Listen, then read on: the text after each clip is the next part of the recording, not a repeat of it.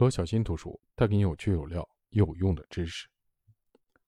本节的标题是每周进行进度的检查。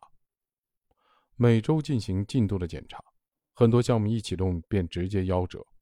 发生这种情况有两个原因：一，人们会因为其他重要的任务和职责而分心；二，人们会忘记新项目的细节和重要性。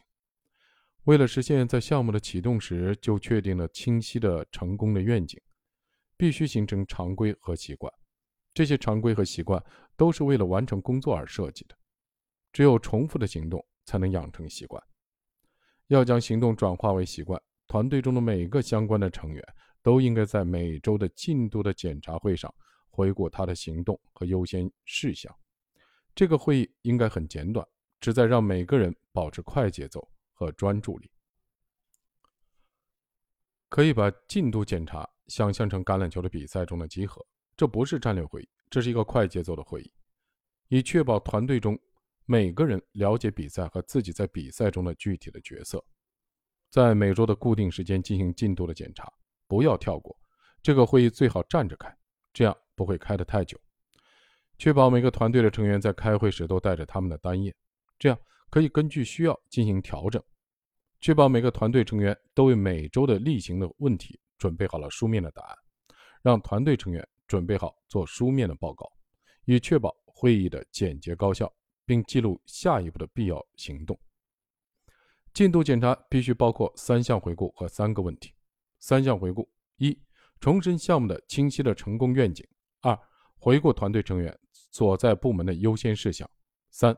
回顾团队成员个人的优先事项，三个问题：一、回答问题，每个团队的成员都做了什么；二、回答问题，每个团队的成员接下来要做什么；三、回答问题，是什么阻碍了团队成员取得进展？第三个问题是邀请团队的成员寻求帮助。领导者的工作之一就是为了团队成员清除障碍，帮助他们取得进展。会议结束时。团队成员应该在精神上受到鼓舞，在行动的方向上得到指示。